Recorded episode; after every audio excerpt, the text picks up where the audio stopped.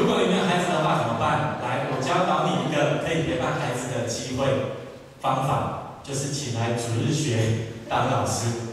刚刚那边他有分享，他说他不知道蔡牧师到底叫我们来美丽谷的训练会要干嘛。其实我心里 OS 就是我要你当儿童主日学的老师，这是我挖的坑要让他跳的。所以他刚刚有讲到，我一开始就是用游戏吸引他，让他可以去到美丽谷的训练会去学习陪伴孩子，跟孩子一起游戏。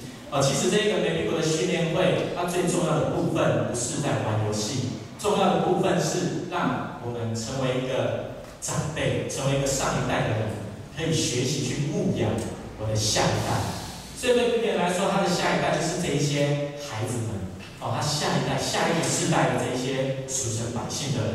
所以我鼓励他一定要跟你的个世代的这些孩子们建立关系，而且去牧养他，因为这样子我们才有办法建立属天国的。一个价值观在这些孩子的身上，所以弟兄姐妹，你一定要学习陪伴你的孩子。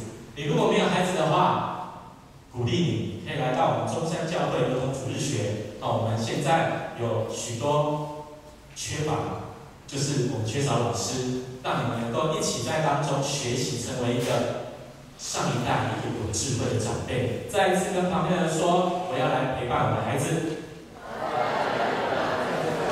今天继续要跟大家分享家庭祭坛的主题。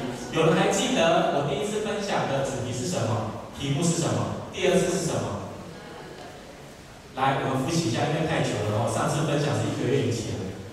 来，我第一次跟大家分享家庭祭坛的时候，第一个很重要的元素是什么？我们要恢复男人的职分。男人的职分有什么？先知、祭司。君王，再来呢？我跟大家分享说，我们女人也要分，也要恢复我们的职分。女人有什么职分？第一个牧师，第二个教师，第三个长老，第四个执事。当我们恢复这个职分的时候，一个家庭当中的爸爸能够恢复他男人的职分的时候，他的妈妈这个女人就可以恢复她应该有的职分。这时候再来要做什么事情？就是要帮助我们上一代的人跟下一代的人可以连接起来，在神的面前来合一。今天的经文记载在马拉基书的第四章的第四节到第六节。这段经文非常的重要，为什么很重要？因为这段经文是整个旧约圣经里面的结论。第四章的第四节到第六节，它是整个旧约圣经里面的一个结论。所以我不知道我们当中有没有人喜欢看书的人，请举手。哇，我们当中喜欢看电视的人，请举手。OK，嗯，蛮蛮多人的，现在没有数哈。好，我上我上一堂我是用书当一个比喻哈，因为上一堂的长辈比较有智慧，他们比较会看书。哦，我们下一代都在看电视、滑手机，没关系。OK，电视，你看韩剧啊，你们应该都在看韩剧。我在猜了哈，韩剧，你看韩剧的一开始这样子演演演演到结结束，有姐妹，我问你，最重要的部分在哪里？中间？为什么？哦，对我来说，我觉得最重要的部分应该是在结束完结篇，你会看到重点，重点是结束哦。所以今天的经文是整个旧约的结论，所以它的重要性是非常的大。来，我们来读一读一下今天的经文。你看，今天的经文告诉我们什么？我们一起来读马拉基书的第四章第四节到第六节。我们一起来读哦。来，一二三，起！你们当纪念我仆人摩西的律法，就是我在何烈山为以色列众人所吩咐他的律例典章。看哪，耶和华大而可畏之日未到以前，我必差遣先知以利亚到那里去。那历史，父亲的心转向儿女，儿女的心转向父亲，免得我来咒诅遍地。马基书它有一个很重要的一个核心，就是耶和华上帝他不变的爱，他对以色列人的爱是不改变的。就算以色列人他们远离了耶和华上帝，他们去拜偶像，他们的心远离神的时候，耶和华上帝依然爱他们。可是最后已经爱到没有办法了。耶和华上帝不得不要来审判他们。所以你可以在第五节的经节里面，你看到，看啊，耶和华大而可畏之日。这个大而可畏之日是什么？是审判的日子，就是世界末日的那一天。他说什么？马拉基先知他说，在这个末日之前，我必差遣先知以利亚到你们那里去。意思是什么？就是要为这样子的人成为先知。我刚刚讲到哦，先知是谁的职分？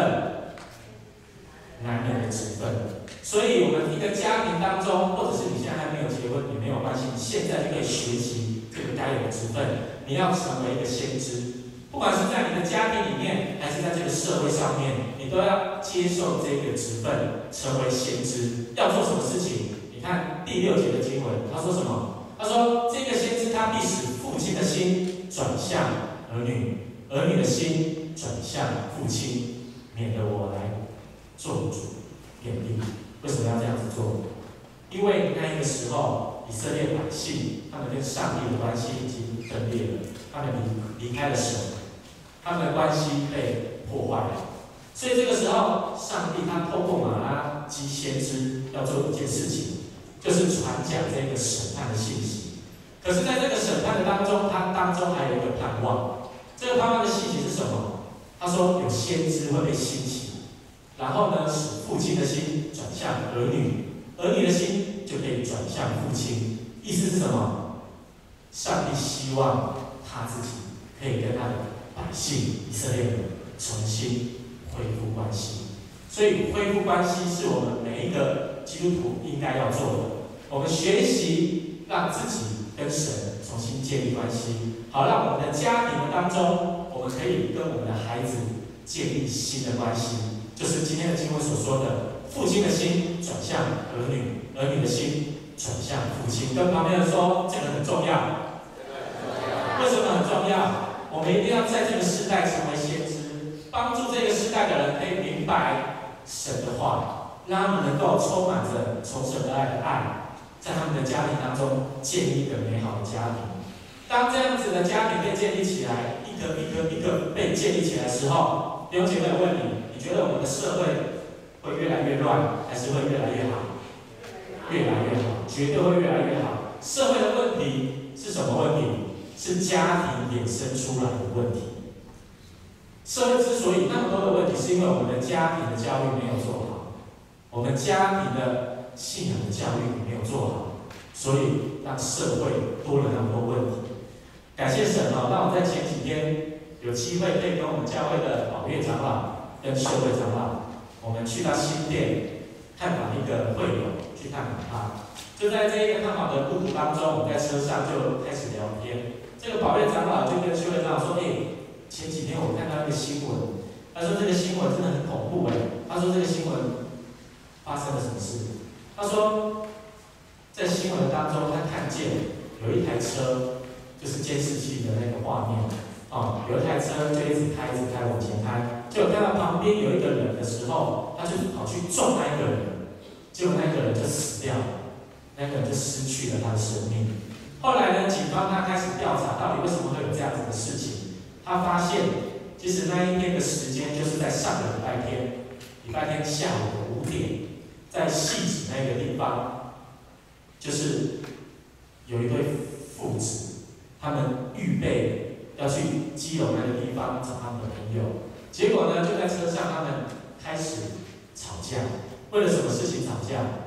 为了这个儿子，他都奇装异服，而且很喜欢买很多衣服，所以这个爸爸呢，就一直念他，该死谁呀，一直念，一直念，念到这个儿子真的是受不了了，他就跟把车停下来，在路边跟他吵架，最后吵到两个人都下车，在路边还在吵，最后呢，这个儿子还动手打他爸爸，然后呢，他就上了他的车，要开车离开那个地方，不管他的爸爸在路边。后来他开车开到一半的时候，他想说，还要去找他朋友，他就他就回转，结果回转的时候，他就看到他的爸爸走在路边，一个人走在路边。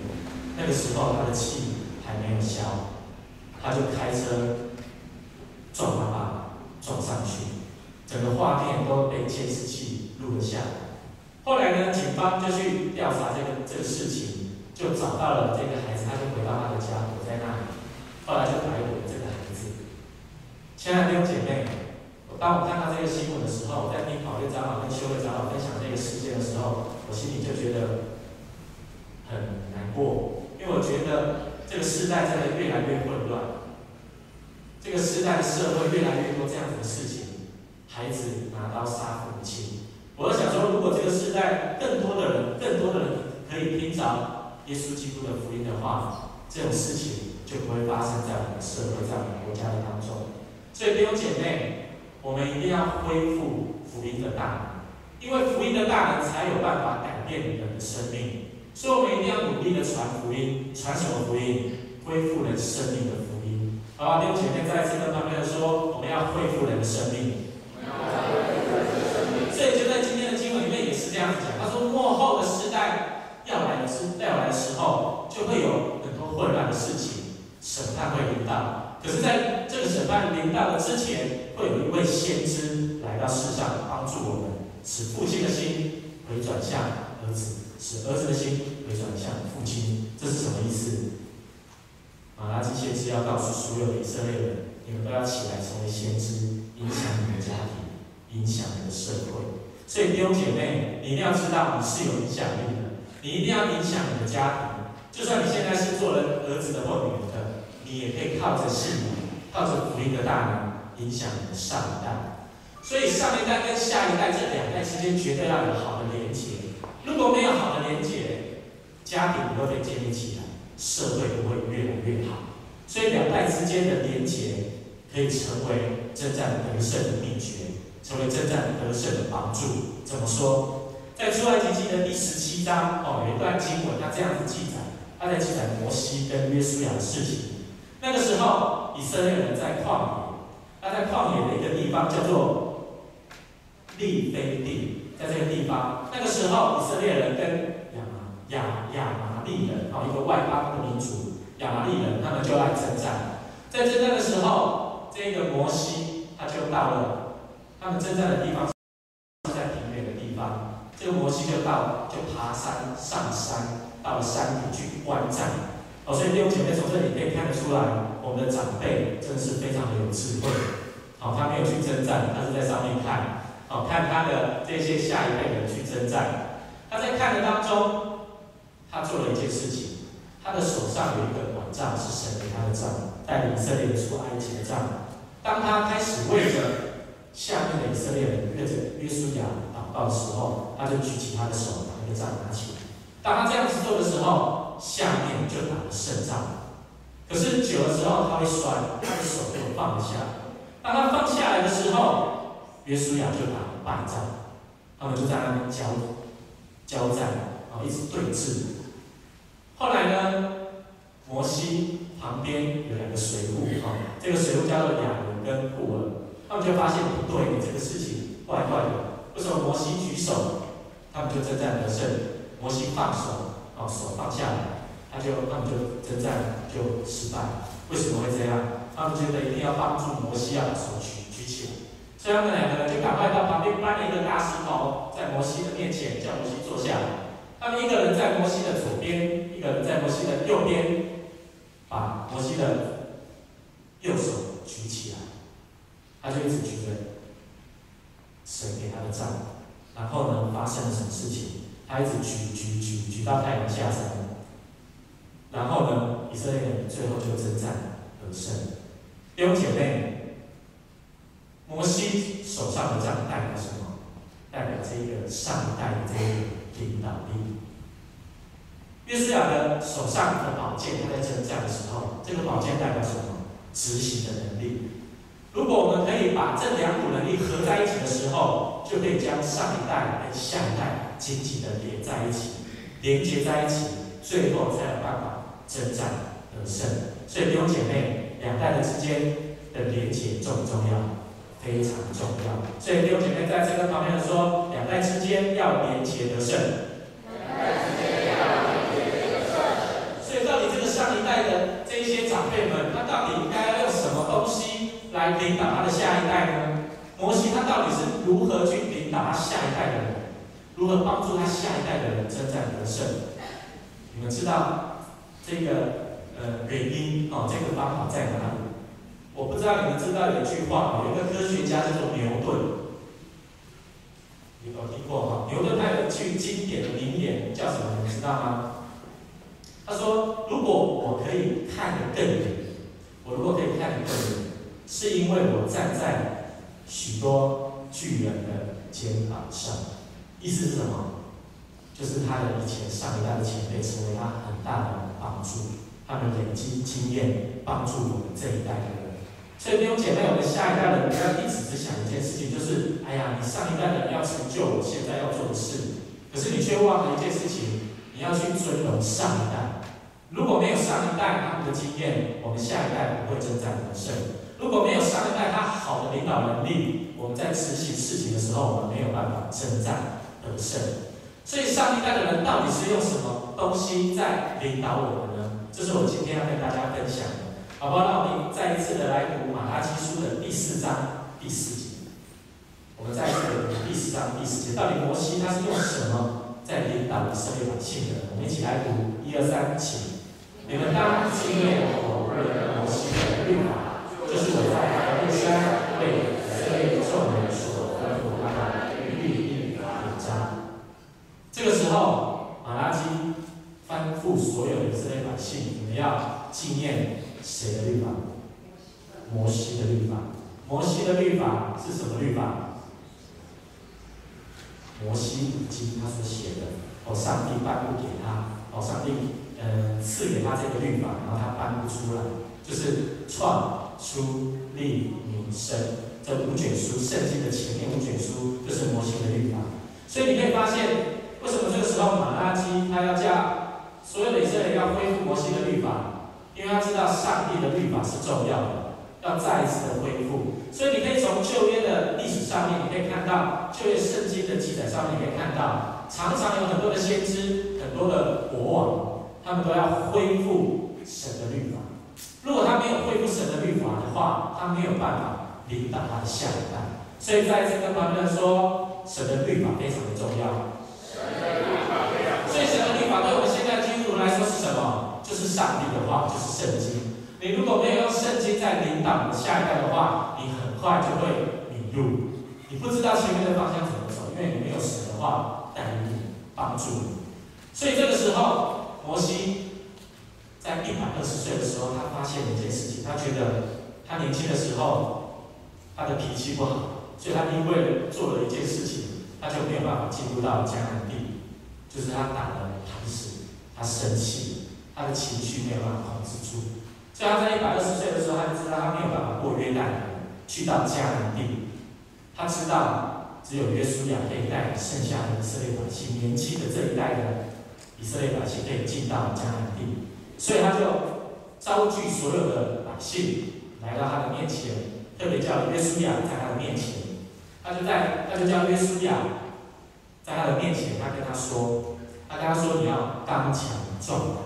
他说：“你在带领这些以色列百姓要进到迦南地的当中，会遇到许多的困难，你不要害怕，也不要惊慌，因为上帝必与你同在。”当摩西这样子跟他说完以后，摩西做了一件事情，非常的关键。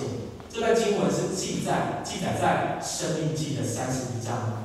他跟所有以色列百姓说完这句话、这些话的时候，他就做了一件事情，他就开始。把神给他的律法写出来，写完以后，将这个律法交给谁？交给祭司跟以色列的众长老。他就说：你们要进到迦南地之后，你们要常常遵守神的律法，你们要常常纪念神的律法，才可以使你们继续征战得胜。所以弟兄姐妹，你可以发现，摩西是用什么去领导下一代的人？下一代的以色列人跟约书亚。是用律法书，当他快要过世的前一刻，他再一次的恢复神的律法，颁布这个律法，将这个律法写出来给那个时候的祭司跟以色列的众长老。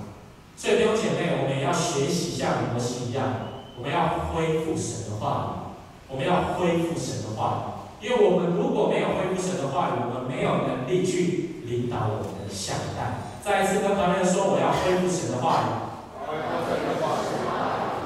所以，我们一定要在整个聚会的当中不断的宣讲神话，就好像我们长老教会一样，很重视一件事情，就是要重视圣经。我们要明白圣经的话，我们才有办法教导我们的会众，教导我们的下一代。所以，上一代跟下一代要紧紧的连接，很重要的一个关键，很重要的一个责任，应该在哪一代的身上？都有。我觉得比较重要是上一代的上面，因为他如果没有一个好的领导力，引导他的下一代，下一代绝对没有方向，他绝对不知道怎么走。所以上一代人很重要，他们的经验成为我们很大的帮助。那个时候为什么以色以色列人，那时候以色列人的先知为什么要常常的恢复神的律法？原因在哪里？因为那个时候当代的以色列人觉得这个律法已经是好久。好久好久以前的事，是摩西那个年代的事情，跟我们现在没有关系啊！我为什么要遵守那个律法？所以那个时候才会导致律法书没有办法被彰显出来。可是这个时候在马拉基年代的时候，他就说要恢复律法，意思是什么？恢复神的话，对神来说，这个律法不管从以前到现在，它永远都不改变。亲爱的弟兄姐妹，问你一个问题：你会觉得这个？情形好像发生在我们现在的社会，我们中华民国的律法法律，现在是不是一直不断的被改变？为什么？因为我们这一代的人觉得那是上一代的法律，我们应该改变。可是我个人觉得，有的时候上一代定的法律或许有一些瑕疵，可是呢，它绝对是一个很好的经验，所以我们不应该随便去改那些律法。不应该随便去改那些法律，我们应该是要怎么创出一个新的法律去帮助符合现在的社会指示。所以弟兄姐妹，我们一定要恢复神的律法，不能废除那个律法。我们要怎么恢复？我们一定要在家庭祭坛，因为社会的乱象是家庭问题的延伸。你一定要先把自己的家庭处理好，社会才不会那么乱，社会才会越来越好。所以你一定要恢复家庭祭坛，跟旁边人说，我一定要恢复家庭祭坛。因为在家庭祭坛当中，你才可以宣讲神的话。我们的孩子绝对需要在这一个属灵的环境，充满神的话的环境被建造起来，他才有办法成为一个合神心意的百姓。我跟大家分享过哈，我的女儿今年三岁。她三岁，她刚来到中山教会去参加主日学的时候，她就做了一件事情，让我觉得非常的羞愧。就是呢，她每一次去到主日学上哎上课的时候，她看到弟弟的时候，她对弟弟很有兴趣。他那么小的时候就对弟弟很兴趣，看到弟弟的时候，他就做了一件事，就是马上跑过去打他的头。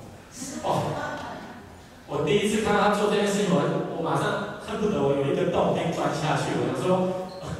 爸爸是牧师，你不要这样子打人家嘛。虽然你爸爸有时候很想要这样子打会友，可是也不能做出来。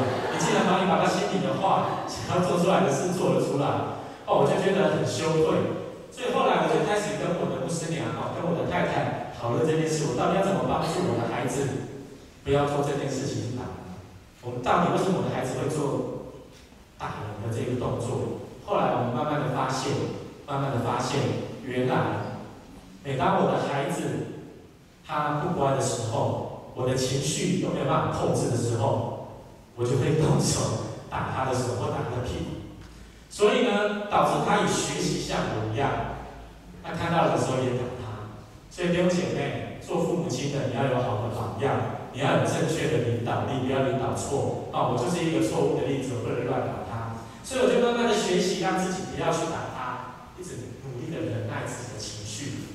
等他有一阵子了以后，我最后还是没有办法，我还是打他，因为真的太调皮了哦，真的很聪明哦，很调皮。然后呢，感谢神让我在几个礼拜之前三月初的时候，让我有机会跟着叶牧师、叶牧师娘还有几位同工，我们一起到韩国丰盛教会学习双语哦，这个训练会。就在这个训练会的当中，丰盛教会的主任牧师金圣坤牧师，他就这样子分享。他分享了一个很重要的重点，对我来说，因为当时他在分享的时候，我就觉得这个分享的信息是对我说的。他怎么说？他说他觉得这个时代的隔代教养非常的重要，是我们需要去做的事情，是不可或缺的。为什么？我听到这句话的时候，我就想说，隔代教养好吗？因为我自己的认知，我觉得隔代教养就好像是阿公阿妈在带我的孩子，然后呢，他就会宠爱他、溺爱他，也来刑判，所以他就会越来越不知道好歹。哦，他就会越来越调皮。然后呢，这个经牧师又继续分享，他说他为什么这样子觉得？因为他觉得这个阿公阿嬷他们在带领孩子的时候，带领他们的孙子的时候，他们很有包容心。就算是这个孙子再怎么样无理取闹、欧北欢、欧北灰，阿公阿嬷还是可以耐得住性子，依然包容他、爱他。他就说：“为什么这个阿公阿妈可以这样？哦，因为他们年纪已经大了，他们已经没有情绪了，他的情绪已经被磨到已经很平稳了，不会被这种事情给影响。然后他说，反而是现在年轻的父母，哦，三四十岁的父母亲，这个时候的父母亲，他的情绪都很难控制，孩子一吵一欢，他就忍不住了，哦，因为现在的年轻的父母亲的工作压力非常的大。”很多的压力压在他们身上，所以当孩子在吵的时候，父母亲就忍不住了。所以他觉得，为什么隔代教养很重要？因为孩子在这样子的情绪的当中，不好的环境当中成长，不会有好的结果。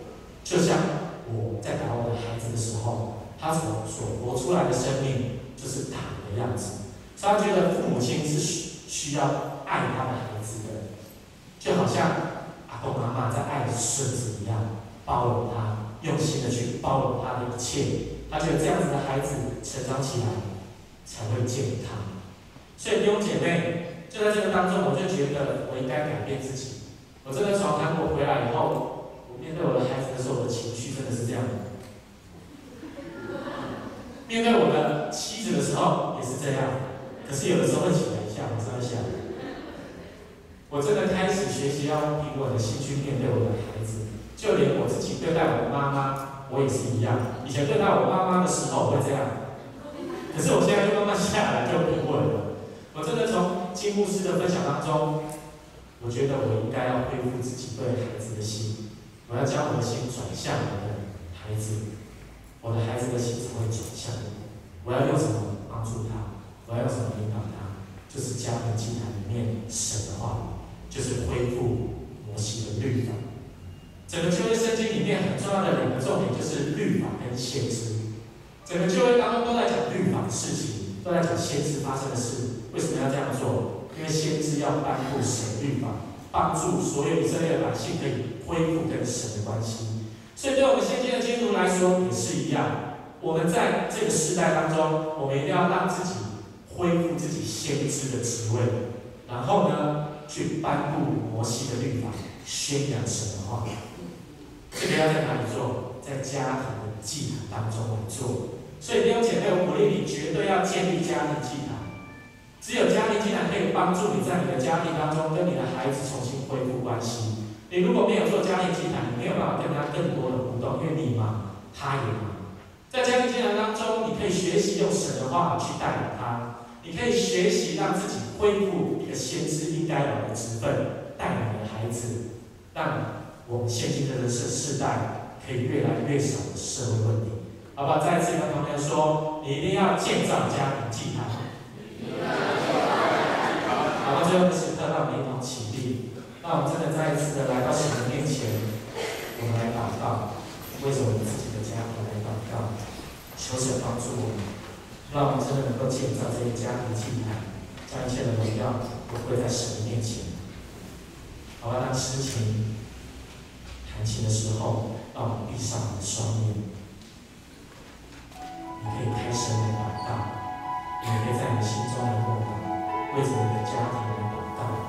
为着你不管是跟父母亲的关系，还是你孩子的关系，我们都单单的来到神的面前，为这件事情来祷告，为着你的家庭。